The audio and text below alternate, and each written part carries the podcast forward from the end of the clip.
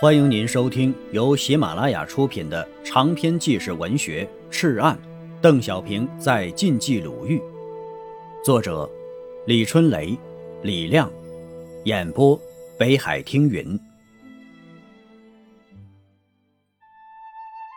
第二章：石山与石人。第六节：美国驻华海军武官卡尔逊上校。与邓小平进行了一次有趣的谈话，他对邓的印象是沉着、自信、满怀信心。七月十六日啊，美国驻华海军武官卡尔逊上校到达南宫，他是从延安来华北巡行的，由刘白羽、欧阳山尊陪同。邓小平热情地接待了这个高鼻子的美国人。抗战初期呀，国外。尤其是英美等西方国家，对中国国内情况知之甚少，只知道蒋介石政府，不了解还有一个相当规模的共产党势力，更不了解共产党已经在敌后建立了庞大的游击武装。国共合作后，国民党新闻开禁，允许外国记者到延安采访，才把这个事实公之于世。之后啊。有不少敢于冒险的西方记者，骑着毛驴，踩着黄泥，深入到了共产党领导的敌后抗日根据地，寻找新闻线索。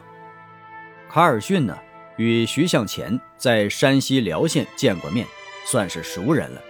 在徐向前谈了八路军怎样对待投诚的日伪军后啊，卡尔逊又提出一个问题：“徐同志，我想具体的了解每一个八路军。”都宣誓遵守的抗日救国十大纲领。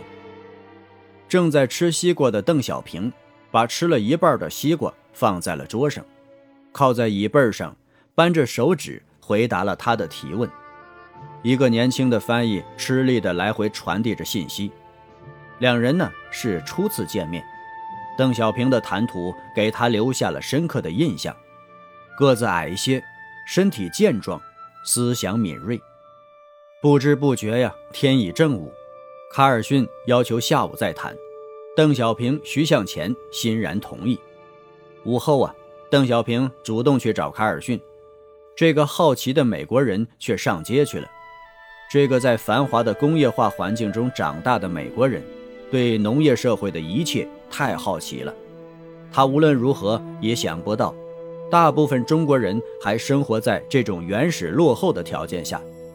他没有见过土井、碾子、油灯，也不明白中国的土坯房为什么没有后窗，更不明白中国女人的脚怎么那么细小。他问了好多稀奇古怪的问题，让邓小平啼笑皆非。卡尔逊对邓氏了解国际情况之广颇感吃惊。当谈到美国对世界反法西斯的态度时，邓小平透露了一则消息：去年呢，日本从国外购买的物资有一半是美国提供的。卡尔逊大吃一惊啊，摇着头认为不可能。